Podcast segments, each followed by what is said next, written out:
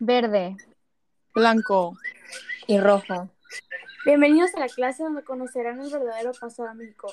Aquí no nos importan las fechas y los nombres, solo que aprendas del pasado y lo apliques en tu futuro. E iniciamos con la clase.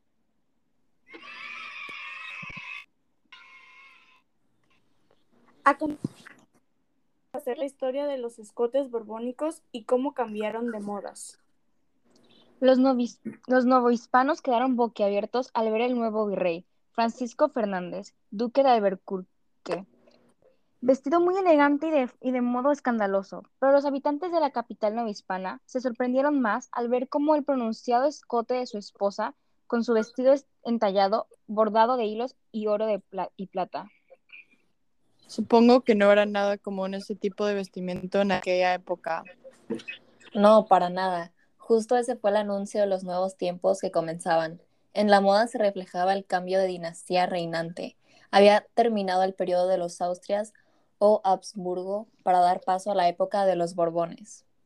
Los novohispanos estaban tan acostumbrados a la moda austera y conservadora que, consistía, en el uso del negro en su vestimenta para, para toda ocasión, tanto como en hombres como en mujeres.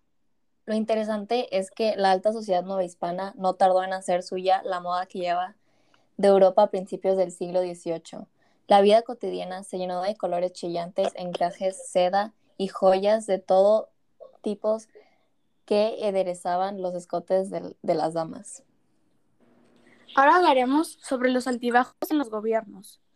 El gobierno de Nueva España tuvo demasiados altibajos, ya que por los años 1535 a 1732 virreyes gobernaron la Nueva España bajo la de los Austrias. Muchos acusaron problemas de corrupción, impunidad del gobierno. Ay no, qué horror. Todo por culpa del gobierno corrupto. Lo sé. Por suerte, en 1701 a 1795 fue la época dorada de los virreyes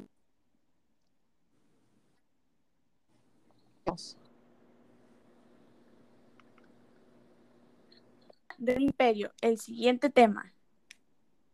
¿Por qué lo llaman así? ¿Qué tan mal estuvo el imperio en esa época? Pues ahora sabrás por qué. En el fue de Carlos y con el ascenso del rey Carlos IV comenzó la decadencia definitiva del imperio español, en la que también tuvo gran su hijo Fernando VII. Fueron dos de los monarcas en la historia de España. ¿Quién más salió afectado? También repercutió en las colonias americanas, lo cual dio origen a los movimientos de independencia al finalizar la primera década del siglo XIX. Ahora hablaremos de cosas. Los habitantes de la ciudad conocieron la primera represión violenta contra estudiantes en la Ciudad de México, pero no era la primera vez que los jóvenes trataban en conflicto con las autoridades. Esto debe ser muy interesante. Sí, seguiré contando. El jueves 26 de septiembre de 1177, las autoridades virreinales se disponían a castigar a un estudiante con azotes. Sus intentaron rescarlo apedreando a los alguaciles y sus y se desató una batalla con pal. Los estudiantes liberaron a su compañero y lo conjudieron a la iglesia de San Agustín, donde la autoridad civil no tenía jurisdicción. Algunos estudiantes fueron arrestados y a los pocos días, una vez puestos en libertad, volvió a reinar la, calma. Y supongo que acabó todo, ¿no? Pues no, años después, el 27 de marzo de 1696, varios estudiantes se manifestaron por una afrenta recibida por la autoridad. Los jóvenes muy ofendidos arremitieron a golpes contra los alguaciles y quemaron la picota de la plaza principal. Tuvo que salir el propio virrey de su palacio y con su sola presencia, sin tocar a ninguno de los estudiantes, restableció el orden. Qué loco de qué manera el virrey castigó a los estudiantes. El virrey ordenó reprimir a los estudiantes con la fuerza pública y castigó a los alumnos con el orden de que se cortaban el cabello conforme al modelo señalado en las ordenanzas de la Universidad de Salamanca. Muy bien, ahora continuaremos con el tema tribunal de la acordada.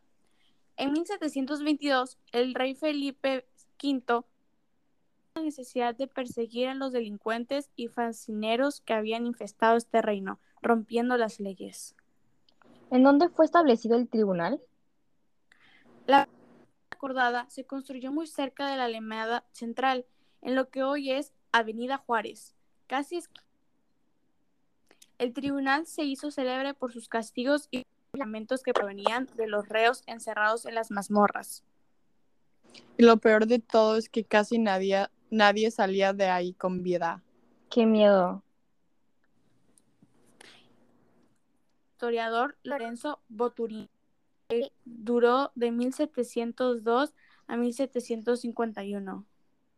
La llegada de Lorenzo Boturini a la Nueva España fue en 1736. Le llamó mucho la atención la devoción del pueblo por la Virgen de Guadalupe. Durante años se dedicó a reunir documentos en náhuatl y español, con el obje- objetivo de elaborar la historia de los pueblos indígenas antes de la llegada de los españoles. Aquí vienen las malas noticias. En 1743 fue aprehendido por hacer una colecta para coronar la imagen de la Virgen de Guadalupe, sin la autorización del Consejo de Indias y sin permiso del virrey. Además, le fue confiscado el archivo que tanto tiempo había tardado en reunir. Después de ocho meses de prisión, fue enviado a España, donde lo exoneraron de toda culpa y fue nombrado historiador de las Indias. Muy Ahora, siguiente tema, son las reliquias. Este es un tema muy interesante. Las diferentes. En México, la costumbre celebración del día, templos de la las reliquias pusieran a los feligreses regocijo y emoción. El 2 de enero de 1728, las iglesias de la hicieron sus mejores mostrar huesos, ropas, cabellos y objetos que hablaban de la presencia de los santos en la tierra. Cool. ¿Y qué fue lo que cada iglesia exhibió? Cuéntame. Muchas iglesias se exhibieron así que, sol- así que solo mencionaré una. El convento de San Domingo expuso ante los ojos de los, devoto- de los devotos una muela del propio fundador de la orden, el cuerpo de San Hipólito Presbítero y el, el birrete de San Francisco Javier, un zapato de San Pío V, un dedo y un libro de San Luis Beltrán, la cabeza de, San- de Santa Sapiencia y para coronar su relicario, una muela de Santa Catalina de Sena. Wow. Ahora continuaremos con problemas sociales. En la década de 1730, la sociedad novohispana volvió a padecer los efectos de una terrible epidemia de Matzahuatl. ¡Qué tragedia! ¿Y cuáles fueron las ciudades que se vieron más afectadas?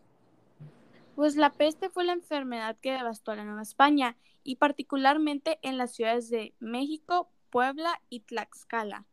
Esta epidemia 40.000 muertes en la capital novohispana y 200.000 en el resto del virreinato. Otro problema social fue que en el siglo XVIII también vio las, las últimas campañas de pacificación en regiones donde los españoles les había costado mucho esfuerzo poner orden, como Nayarit y Tamaulipas. También la piratería llegó a su fin, en gran medida por las naciones europeas, llegando a distintos acuerdos de paz que garantizaron el traslado de seguro de riquezas y mercancías por vía marítima. Muy bien, ahora para finalizar con este primer tema, me gustaría compartir unas frases. Primero, la mujer no dejaba nada a la imaginación con su vestido. La menciono porque la gente de antes, con pequeñas cosas, ya se hacía ideas. No podrían ni vivir en los tiempos de ahora. Otra es que junto a la construcción religiosa se destinaba también una extensión de tierra para establecer el campo santo. Me llamó la porque la iglesia siempre tenía un buen de privilegios y más en esa época. Ahora continuaremos con la un acontecimiento que cambió el destino e historia de España. Fueron las reformas borbónicas. ¿Alguien sabe qué son? Sí, yo sé. Este fue un movimiento que surgió en Europa y cuyo fundamento era la imposición de la razón por encima de la superchería e ignorancia. Correcto. Esta corriente cuestionó la tiranía que ostentaban las monarquías absolutas. En este periodo, periodo se desarrolló el conocimiento intelectual de del enciclopedismo y las ideas liberales de y Rousseau. Este movimiento es llamado la Ilustración porque debía iluminar al hombre y por esto el siglo XVIII se le conoció como el siglo de las luces. Muy bien, muchas. Ahora cambiando de tema, hablaremos sobre José de Galvez. ¿Alguien sabe quién fue? Pues él fue nombrado visitador del Virreinato de la Nueva España y miembro honorario del Consejo de Indias en el año 1765. Muy bien. Ahora que ya sabemos quién fue, hay que saber qué las reformas borbónicas. ¿Alguien sabe qué cosas hizo? Yo sé. Él creó el estanco de para tabacos, implantó nuevos impuestos sobre el pulque y las harinas, combatió el contrabando, reformó el sistema aduanal de Veracruz y Acapulco, entre muchas otras cosas. Y no se te olvide cómo cumplió con las célebres reformas borbónicas que pro provocaron grandes alborotos.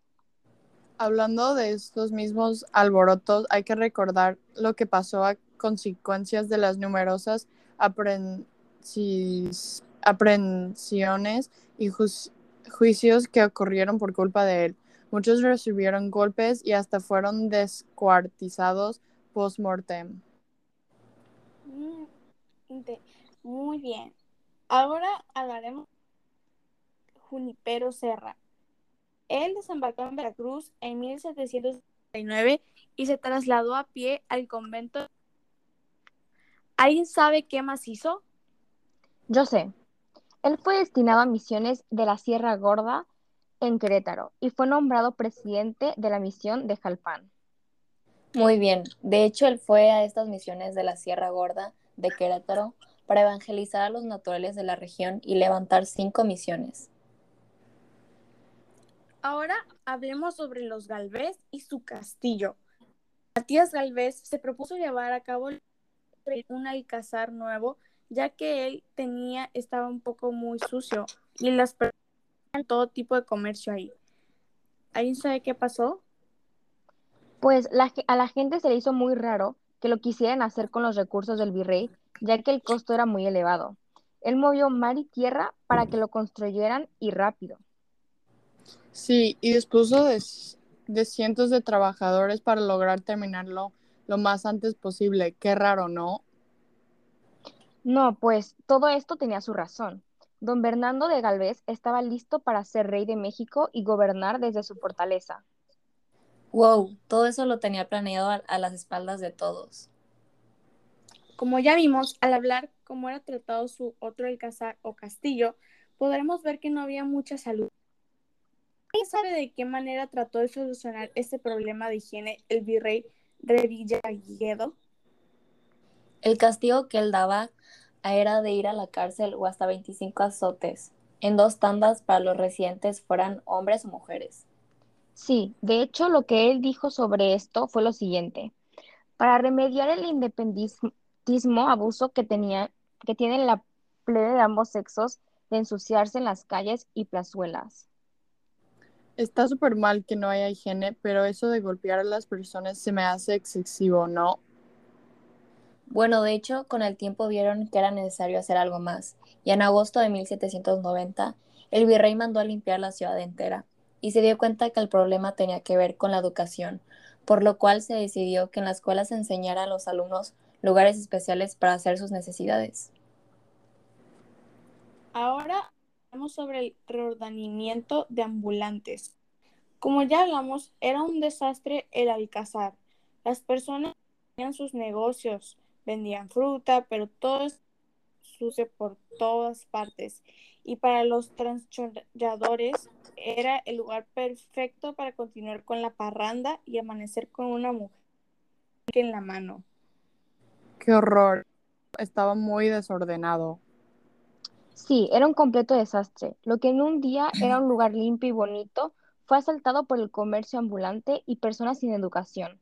Fue por eso que el virrey Re- Revillagigedo inició el primer reordenamiento del comercio ambulante y una higiénica cruzada regresó con el tiempo al palacio de la Plaza Mayor toda su majestuosidad que tenía en un principio.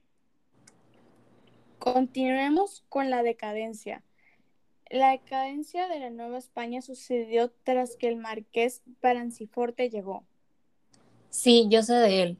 Él llegó a México dispuesto a enriquecerse y se creó una mala fama y hasta fue comparado con el demonio. Sí, pero a él le encantaba la adulación. Se mandó a hacer una estatua de él conocido como el caballito. Él también fue, fue juzgado por una de las cosas más tontas que hizo, la cual fue el 27 de noviembre de 1797, en la cual prohibió la diversión a los niños de volar papalotes y encargó estrechamente a los jueces mayores que vigilaran la observancia de esta prohibición. Qué horror. Con razón no lo quería. Estaba súper amargo. Para finalizar con este tema, unas frases. Primero es, por sobre todos aquellos elementos se levantaba la devoción por la Virgen de Guadalupe. Me gusta que la Virgen sea lo principal de ellos, tanto Dios o Jesucristo o el Espíritu Santo. Y otro es, uno soñaba que era rey. Me gusta porque creo que es algo que todo mundo piensa y quiere ser, pero a muchos se les iba demasiado lejos, más que nada a los virreyes. Ahora continuemos con el último tema. Entremos al mundo del teatro. Por fin llega el teatro a la Nueva España. El único edificio dedicado a las artes fue, El Coliseo Nuevo. correcto, Lox, Estaba localizado en la calle del Colegio de Niñas. Ajá. El teatro fue primeramente usado para la evangelización. Algo interesante sobre el teatro durante la independencia es la noche del 27 de octubre de 1821. Se estrenó el melodrama alegórico México Libre de Francisco Ortega como parte de los festejos de la independencia. ¿Alguien sabe qué fue el año cómico en esos tiempos? Sí, era un evento que duraba alrededor de 11 meses, que iniciaba el domingo de resurrección y concluía el día que comenzaba la cuaresma. Así es. De hecho, no había funciones los sábados y miércoles, a menos que fuera una función de suma importancia. Antes, el teatro tenía mucha moralidad. Tenías que vestirte decentemente, nada provocado, tener postura, evitar la indecencia. Si no, podías irte a la cárcel por un mes. Wow, qué exagerados. Ahora creo que todos estaríamos en la cárcel. Y obvio que la política no se quedaba fuera en esto del teatro. Muchas cosas que pasaban en la vida cotidiana política las ponían en el teatro. Por ejemplo, tras el grito de Dolores, cada vez que ganaban los realistas a los insurgentes, era celebrado en el Coliseo. Muchas cosas sucedieron en ese Coliseo.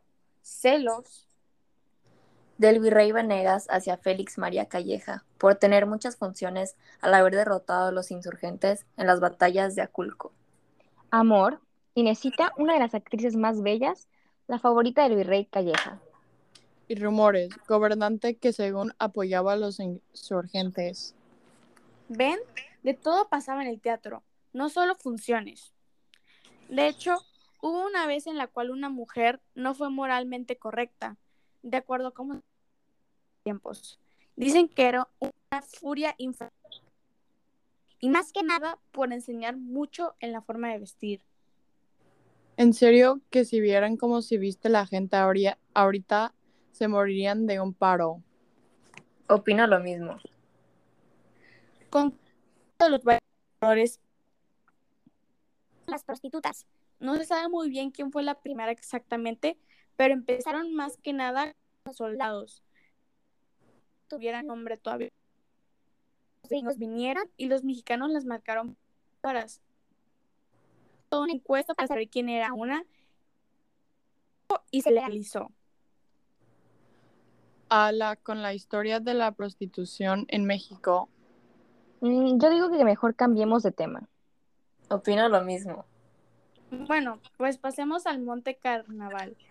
Era un evento en los cosos donde las autoridades colocaban en el centro de la plaza prendas de vestir, animales de corral y alimentos, resguardados por la tropa. Luego el público podía para obtener algo. Ahora sí, que sálvese quien pueda. Porque todo tenía que ser tan salvaje. Pues no sabemos eso. Ser, pasemos a la parte de las frases. Primero me gustaría compartir la de el baile estaba presente en la vida cotidiana novohispana. Me gusta porque se me hace padrísimo que no se perdió de las culturas prehispánicas. Y la otra es, cuando Dios creó el mundo, ya existía la prostitución. Me gusta porque se me hace algo raro de creer. Siento que Dios no tenía eso pensado cuando creó el mundo. Bueno, pues y ya para finalizar en sí con la clase, queremos agradecer su atención en este podcast y los esperaremos en el próximo episodio. La pregunta del episodio es la siguiente.